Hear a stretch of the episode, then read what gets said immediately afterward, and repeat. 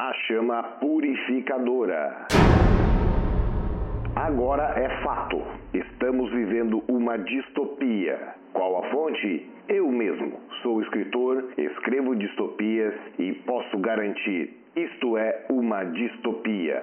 Império infectado por uma estranha epidemia.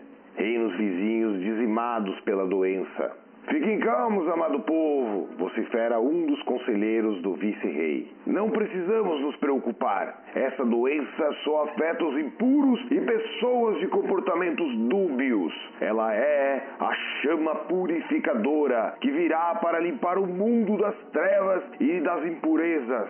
Nós estamos seguros. Três dias depois, o vice-rei retorna de uma reunião e o imperador apresenta os sintomas da doença. O reino precisava se recompor e manter-se erguido, afinal, a histeria não poderia derrubá-lo. Entretanto, é fácil usar as palavras se a situação estivesse boa, mas já fazia algum tempo que os pilares da estrutura feudal estavam em colapso.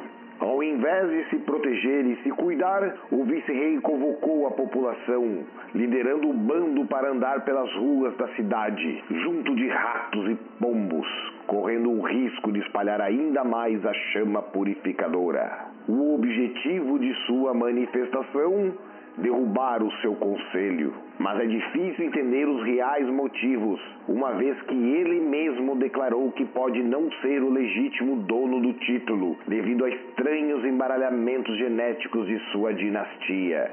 Enquanto uma parte da população caminha pelas ruas, a outra segue inerte, acreditando que o bate-papo e a exageração dos argumentos possa salvar o reino. Eles ocuparam as nossas terras! Comentou um Halfling sentado em um canto da estalagem. Fomos obrigados a deixar a comarca e vir morar na cidade. Antes eu plantava e vivia feliz, fumando meu cachimbo. Agora mal consigo comida para minha família. Os outros na taberna sentiram, murmurando sem ânimo. E sabe o que o vice-rei disse? vociferou o pequenino, que já havia bebido demais e agora cuspia enquanto gritava. Que eu não pesava nem 500 onças e não servia nem para reproduzir. Dessa vez, o murmúrio se tornou maior e as mesas se agitaram. Eu que não seria estuprada porque sou feia! balbuciou Grisha, a meio orc. Assim como foi com a minha mãe durante a última invasão dos orcs do reino. Agora a taberna estava em chamas. Todos ovacionavam e secavam seus copos como se fosse o último momento de sua vida. Mas ele avisou que faria isso, falou o elfo sujo e de roupas rasgadas.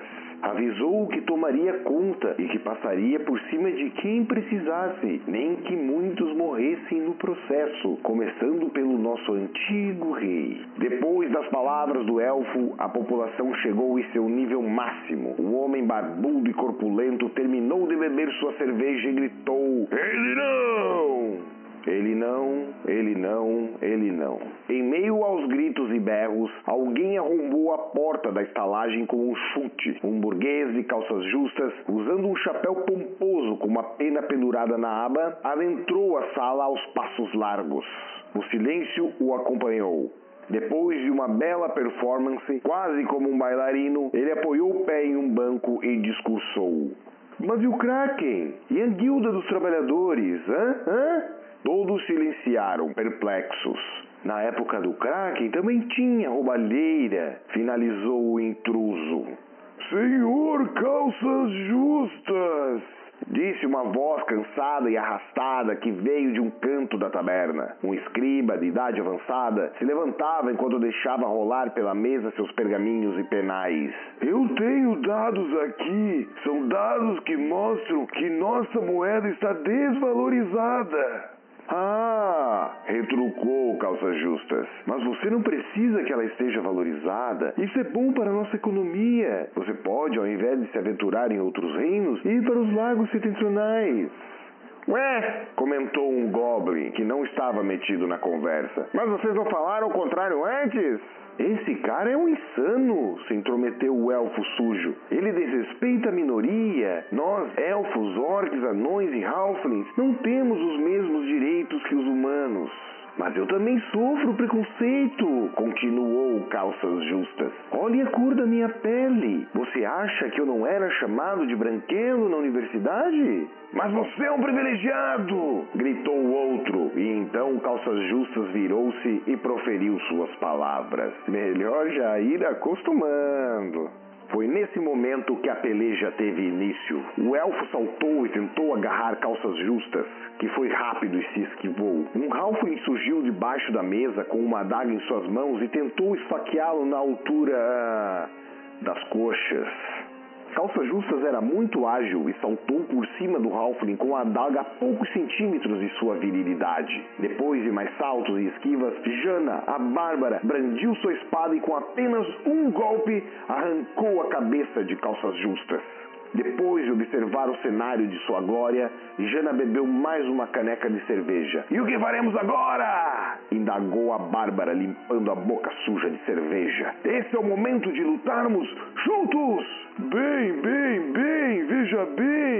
Balbuciou o escriba. Eu tenho um textão para publicar no mural do mercado. É, é, é, se esquivou o Halfling. Eu tenho uma família para alimentar. Eu isso, eu aquilo. Todos ficaram em silêncio, sentaram em suas cadeiras. Uns deixaram o local. Jana voltou para sua cerveja e a vida seguiu em frente como se nada tivesse acontecido. E se isso não é uma distopia, não sei mais o que pode ser. Você ouviu A Chama Purificadora de D.R. Lauxen. Para mais contos, acompanhe em www.drlauxen.com.